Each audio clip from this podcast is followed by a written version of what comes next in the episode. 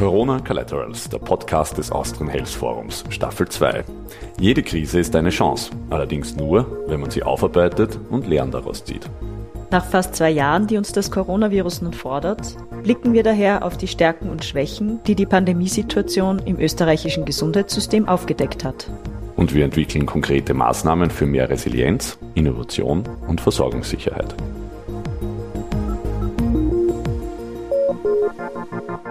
Herzlich willkommen bei Corona Collaterals, der Podcast-Serie des Austrian Health Forums. Heute mit Ulrike Holzer, der Obfrau von ProRare Austria, der Allianz für seltene Erkrankungen. Mein Name ist Christoph Hörhan. Herzlich willkommen, Frau Holzer. Vielen Dank für die Einladung. Ja, danke, dass Sie zu uns gekommen sind. Sie haben viel zu erzählen, sind seit über 35 Jahren in der Selbsthilfe aktiv durch eine ganz persönliche Beziehung äh, zu seltenen Erkrankungen, kennen das deutsche System, haben im österreichischen System viel aufgebaut, wesentlich mitgewirkt, pro rare zu dem zu machen, was es jetzt ist und stehen dem Verein nun als Obfrau vor. Ganz zu Beginn, wie sind Sie denn zum Thema seltene Erkrankungen gekommen?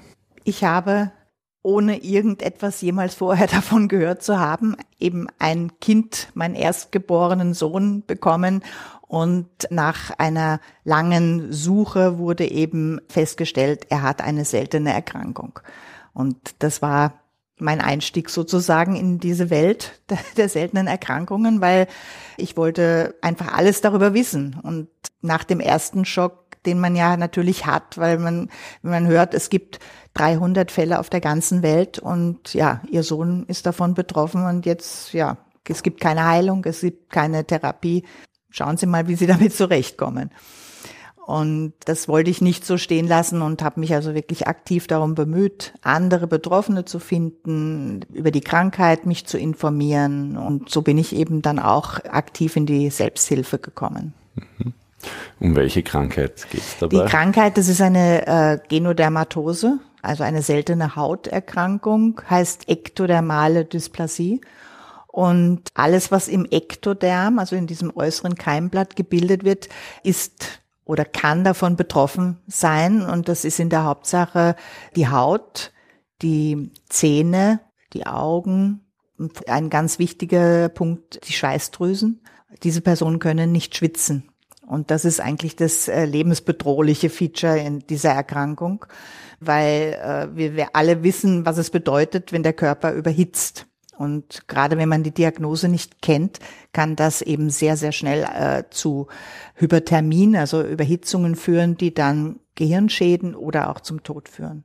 Also durchaus eine lebensbedrohliche Situation, wenn die falschen Rahmenbedingungen entstehen genau. und vermutlich eine ganz schwierige Lebenssituation als äh, junge Mutter in ihrem Fall die wahrscheinlich Stück für Stück Informationen dazu bekommen hat, aber wenig Begleitung nehme ich einmal an. Wie, wie war das für Sie? Und was also in den ersten Weg? Jahren eigentlich gar keine Begleitung, weil weder ein Kinderarzt äh, noch sonst äh, ein Arzt haben überhaupt äh, etwas damit anfangen können. Und die Diagnose ist dann hier in Wien im, in der Hautklinik gestellt worden, wobei die Ärzte dort auch eigentlich die Diagnose aufgrund der klinischen Symptome gestellt haben und gesagt haben, sie haben noch nie so jemanden gesehen. Also nur aus den Lehrbüchern sozusagen. Das ist natürlich heute ganz anders. Und durch die unterschiedlichen Symptome also gerade sagen wir mal äh, Zahnanomalien, also spitze Zähne oder überhaupt fehlende Zähne. Also mein Sohn hat sehr viel weniger eigene Zähne, musste sehr früh Prothesen tragen, jetzt dann später Implantate. Haben vielleicht viele das auch als Laune der Natur abgetan und sich nicht weiter darum gekümmert oder daran gedacht, dass das eventuell eine seltene Erkrankung sein könnte. Ja, ja Sie beschreiben damit schon einige der vielen großen Herausforderungen von Menschen mit seltenen Erkrankungen, direkt oder indirekt betroffen. Eine davon eben, dass die Diagnose oft schon schwerfällt, weil es so wenige Fälle sind. Da ist es wahrscheinlich besonders wichtig, sich gegenseitig auszutauschen. Wie war denn dann Ihr Weg wichtig, ja. Äh, und Ihre Erfahrungen mit Selbsthilfe? Also, äh, vielleicht um die, nur mal von mit Zahlen das zu untermauern. In Österreich leben circa 400.000 Betroffene mit einer seltenen Erkrankung. Das entspricht ungefähr der Einwohnerzahl von Vorarlberg. Also es ist jetzt wirklich nicht wenig. Und natürlich ist es eine Vielzahl von unterschiedlichen seltenen Erkrankungen. Es gibt ja in über 6000, sagt man. Und 80 Prozent sind genetisch bedingt. Also das heißt, sie werden eben äh, übertragen und äh, die Diagnostik ist dann eben oft, dass man weit äh, nach hinten in der Ahnengalerie äh, forschen muss, um zu sehen, was gab's da schon und wer hatte es und wie wird's übertragen und so weiter. Und die durchschnittliche Diagnosestellung ist immer noch drei Jahre, aber das ist ein Durchschnittswert. Also wir haben Fälle, Leute, die sind an die 50 und haben erst in dem hohen Alter auf einmal jetzt mit den ganzen Erkenntnissen und so weiter, haben jetzt erst eine Diagnose bekommen. Wir empfinden das als sehr, sehr wichtig, dass jemand eine Diagnose hat, auch wenn sie vielleicht wie soll ich sagen, keine gute Prognose gibt oder, äh, aber man kann es benennen. Man kann etwas benennen und man kann sich aktiv dann dafür Hilfe suchen und unter anderem auch, wenn es eben keine Therapie gibt. Es gibt nur für fünf Prozent aller äh, Patienten überhaupt eine Therapie. Dann ist die Selbsthilfe halt der große Ansprechpartner, der einfach den Austausch bieten kann, wo man sich einfach Tipps für den Alltag geben lassen kann und, und dann, dass man sich nicht alleine fühlt. Mhm.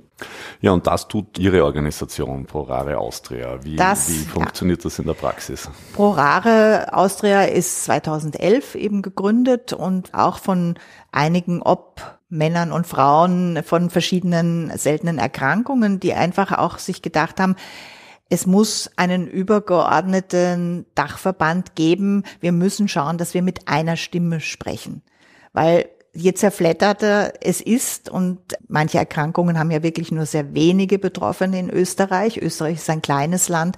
Deswegen ist es so wichtig, dass das irgendwie zusammengefasst wird und Porara versteht sich eben als die Stimme der seltenen Erkrankungen. Wir laden alle herzlich ein, sich an ProRare zu wenden. Wir bemühen uns für jeden eine adäquate und gute Antwort zu finden. Wir haben einen medizinischen Beirat, der kontaktiert werden kann.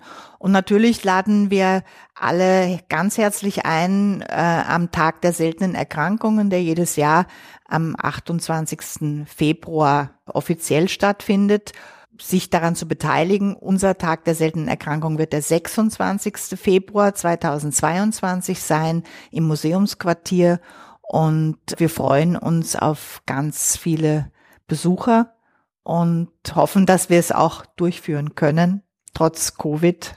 Ja, und wenn ich richtig informiert bin, feiern Sie auch Geburtstag an diesem Tag. Ja, genau. Schön, dass Sie das auch noch erwähnen. Es ist das zehnjährige Jubiläum von ProRara Austria und äh, im Anschluss an das normale Programm, in dem eben Best Practice Beispiele gezeigt werden, wollen wir ein bisschen auch noch dieses Bestehen feiern.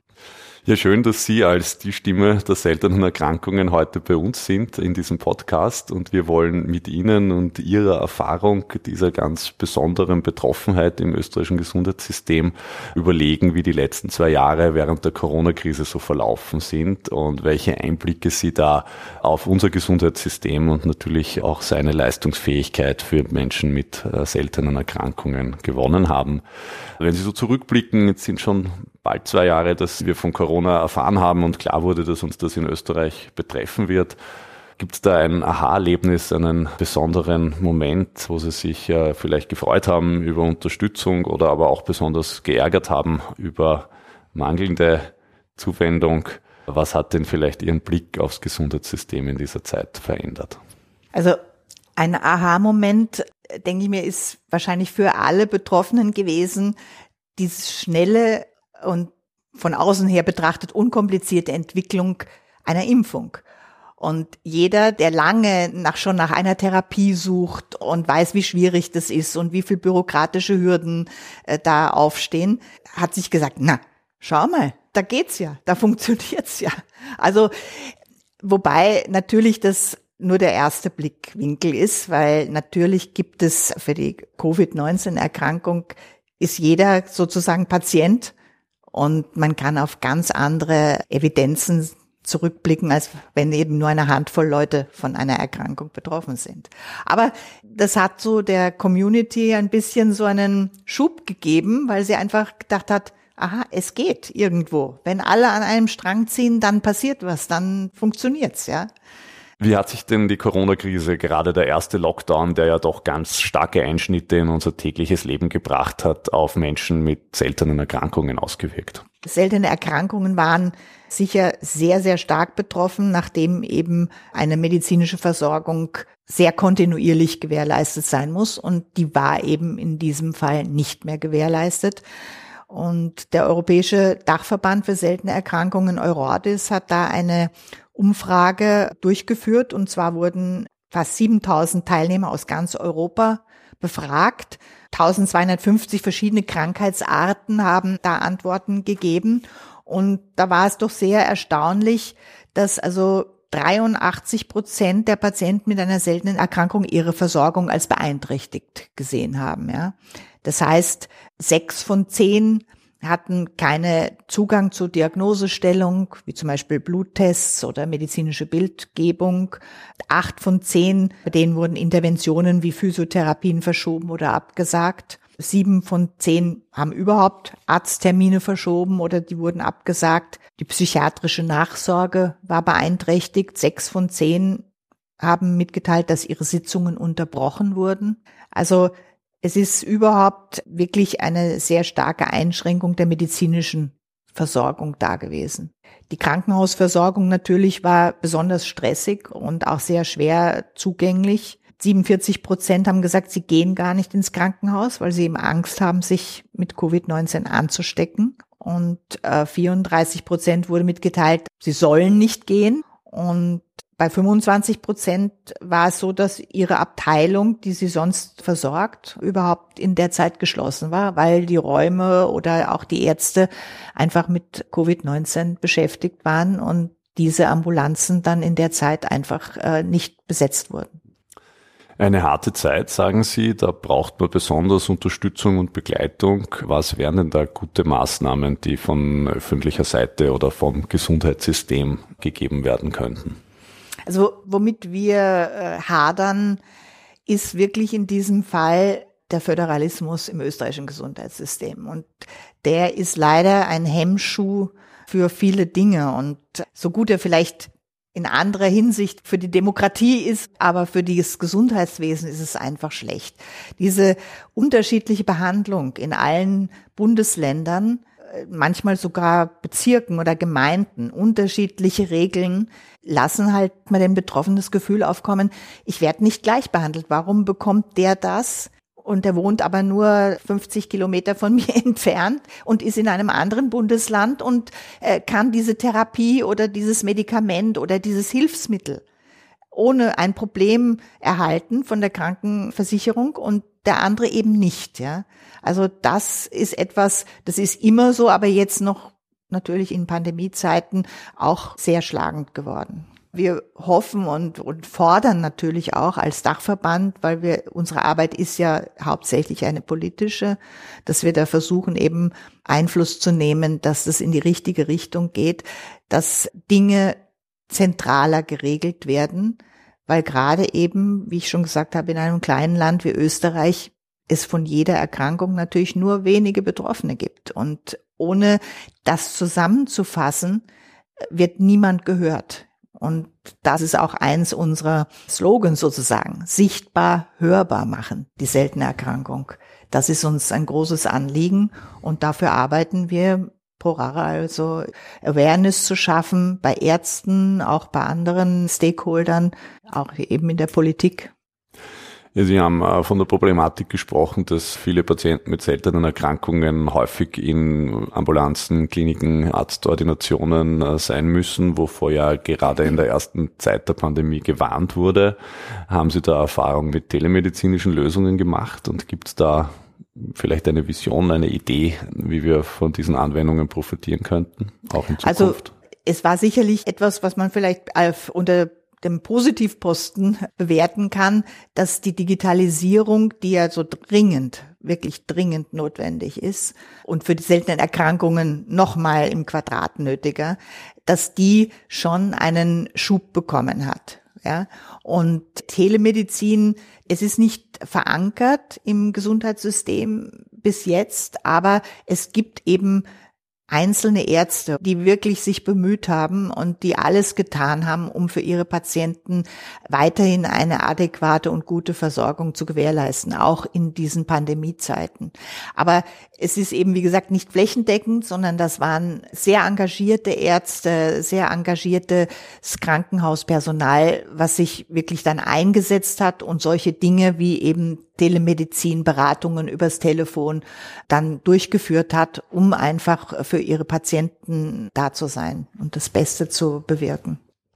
Haben Sie das Gefühl, dass das weitergeht und ein Innovationsschub war oder nur eine kurze momentane Erscheinung während des ersten Lockdowns? Ich hoffe. Ich, ich hoffe, ich hoffe sehr, dass es wirklich wie ein Booster jetzt war und ich meine, die Pandemie hat uns ja eigentlich diese Defizite im Gesundheitssystem wie unter einem Brennglas gezeigt. Und ich denke, es ist wirklich fast allen klar geworden, dass äh, ohne eine gute Datenlage Gesundheit schlecht zu handeln ist, ja.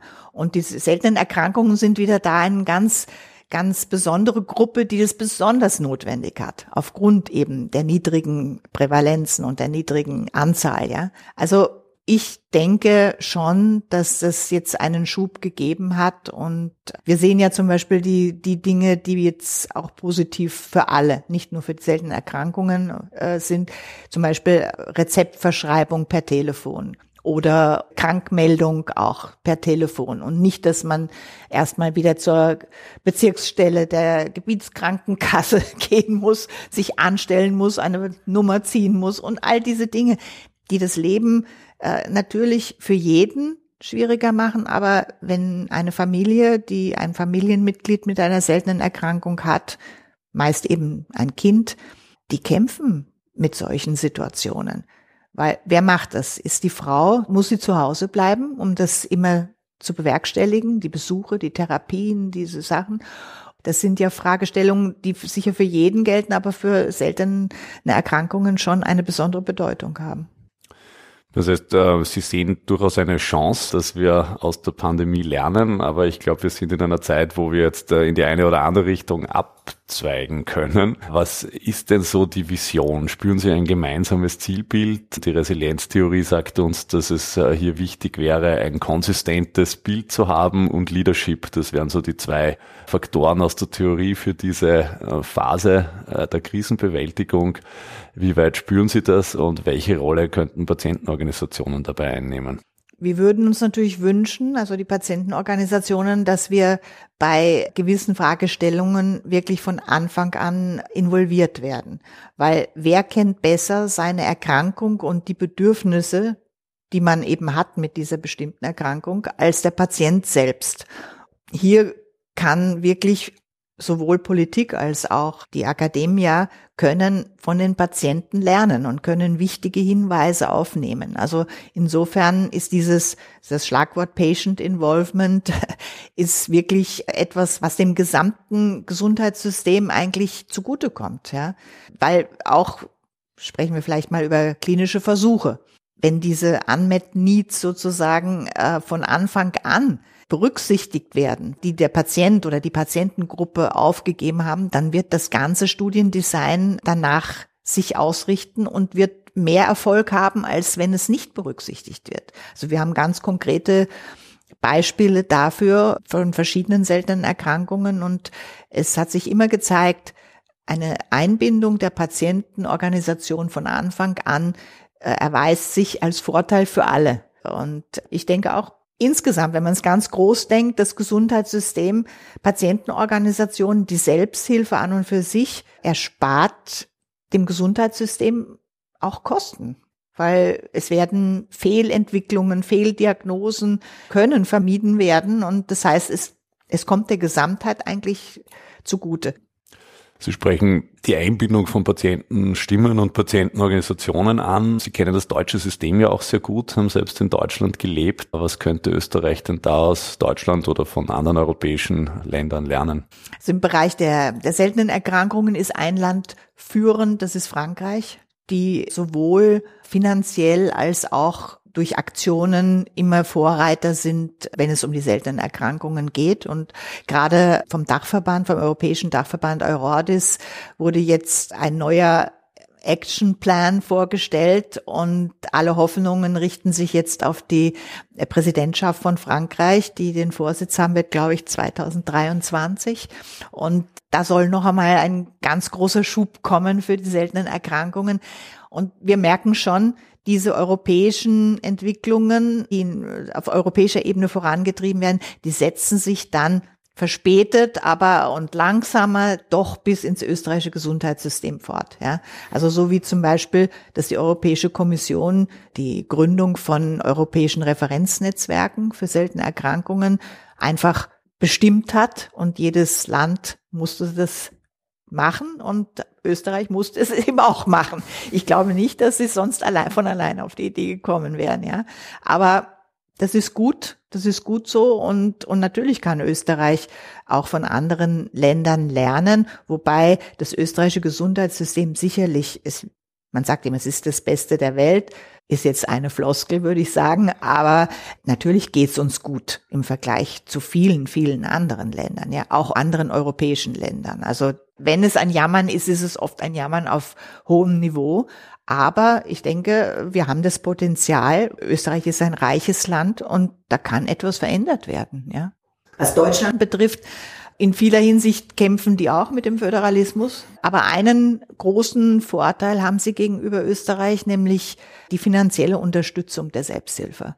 Und da ist ein gesetzlicher Auftrag der Krankenkassen, einen bestimmten Prozentsatz ihrer Einnahmen für Selbsthilfe auszugeben. Das heißt, gibt es eine Projektförderung und eine Basisförderung, für die jeder selbst, jede Selbsthilfeorganisation, die ein eingetragener Verein ist, ansuchen kann, ohne große bürokratische Hürden. Also für unseren eigenen Verein machen wir das auch jedes Jahr und haben dadurch eine finanzielle Grundlage, eine Basisfinanzierung, um eben diese Arbeit bewerkstelligen zu können. Und das fehlt leider in Österreich bis heute. Also Prorare Austria bekommt keinerlei Basisfinanzierung, keine staatliche Finanzierung. Wir leben vom Sponsoring, von der Pharmaindustrie, was uns dann oft auch wieder angelastet wird. Und natürlich können wir um Projekte ansuchen und was aber auch wieder aufwendig ist. Wir brauchen Personal und Personalressourcen sind knapp. Wir haben zwar jetzt die Geschäftsführerin, aber die arbeitet Teilzeit. Wir haben eine Mitgliederbetreuung Teilzeit. Also insgesamt, glaube ich, sind es 2,5 Arbeitsplätze sozusagen. Ja. Und die müssen das alles bewerkstelligen. Sie haben äh, die Referenzzentren angesprochen, äh, die medizinischen, die durch eine europäische Initiative nach Österreich gekommen sind. Verpackt wurde das in den sogenannten Nationalen Aktionsplan Seltene Erkrankungen, den NAPSE, von dem man allerdings in den letzten Jahren wenig gehört hat. Wie geht es denn diesem Prozess und äh, wie soll es da weitergehen? Das ist eine gute Frage. Wie geht es denn dem NAPSE? Es ist so, dass wir sehr darauf gedrungen haben, dass er einer Revision unterzogen wird. Es war an sich auch so vorgesehen, eine äh, Evaluierung dieses Plans und haben darauf gedrungen, dass einfach eine Priorisierung stattfinden muss, weil die 82 Maßnahmen doch sehr breit gefächert und, und vor allem in diesem Plan, es ist ja kein Plan, man sagt, es ist eine Strategie, überhaupt nicht definiert wurden. Und das ist aber jetzt passiert und 15 Maßnahmen sind jetzt priorisiert worden mit genauem Projektplan und Zuständigkeiten. Und zum Beispiel an allererster Stelle, und das habe ich gerade gestern wieder aus erster Hand gehört, äh, erste Priorität war für alle die undiagnosed diseases. Also das heißt, der große, große Teil der Leute, die überhaupt noch gar keine Diagnose haben. Und da ist das Büro für NKD, NKSE ist damit beauftragt und da geht jetzt doch etwas weiter. Es ist ein Lichtstreifen am Horizont. Sie haben schon über verschiedene Wege, äh, wie Innovation nach Österreich kommt, gesprochen. Ein Beispiel genannt, wo Österreich nicht First Mover war. In der Resilienztheorie wäre es gerade in einer Krise wichtig, innovative Lösungen zu finden und rasch zu etablieren. Wie beurteilen Sie da das österreichische Gesundheitssystem und äh, was könnten wir da besser machen? Aufgrund der Konstellation, die wir ja alle kennen und die ich jetzt auch schon erwähnt habe, ist das System einfach sehr träge und durch die Kompetenzverteilung zwischen Bund und Ländern ist es wahnsinnig schwierig. Und das sehen wir ja jetzt auch bei den Corona-Maßnahmen. Das heißt, äh, es ist keine gemeinsame Aktion, sondern es muss immer abgestimmt werden und vor allem der Bund ist oft, sagen wir mal, sehr willig, irgendetwas zu tun, aber da er nicht der Finanzier ist, sind ihm die Hände gebunden. Da braucht er wieder die Zustimmung der Länder. Eine noch engere Zusammenarbeit in diesen Gesundheitsfragen von Bund und Ländern würde, glaube ich, dem Gesundheitssystem insgesamt, aber auch natürlich besonders in seltenen Erkrankungen sehr gut tun. Ja, das führt mich zur Abschlussfrage. Wenn Sie einen Wunsch offen haben, welchen Leitgedanken Sie äh, Politikern, Ärzten, Patienten ins Herz legen können, was wäre das, um die Chance der Krise zu nutzen? Als erstes einmal den Patienten in den Mittelpunkt zu stellen, weil alles, was getan wird, wird ja getan, um dem Patienten zu helfen. Also es geht nicht um Forschung an und für sich, es geht nicht um Versorgungseinrichtungen an sich, sondern es geht darum, das ist für den Patienten und den Patienten im Mittelpunkt von allen Entscheidungsprozessen, weil er eben, wie gesagt, am besten seine Bedürfnisse kennt. Das wäre einmal ein sehr frommer Wunsch, glaube ich. Und ich glaube, das würde allen sehr gut tun, nicht ja. nur den Patienten, sondern auch den vielen Leuten, die dadurch äh, eine ja. klare Vision und Ausrichtung und, bekommen. Und, und natürlich, äh, so wie Sie auch gesagt haben, die Digitalisierung auch äh, als ein Hauptmerkmal eines gut funktionierenden Gesundheitssystems weiter vorantreiben und nicht wieder zurückzufallen in Vorpandemiezeiten, sondern schauen, dass das weitergeführt wird und dadurch eben evidenzbasierte Erkenntnisse für alle, zum Nutzen aller eben herauskommen dabei. Ja, ich wünsche uns allen, dass Ihr Wunsch in Erfüllung geht und Ihnen viel Kraft und Erfolg bei Ihrer Arbeit bei ProRare Austria für Menschen mit seltenen Erkrankungen in Österreich. Ich danke Ihnen. Vielen Dank.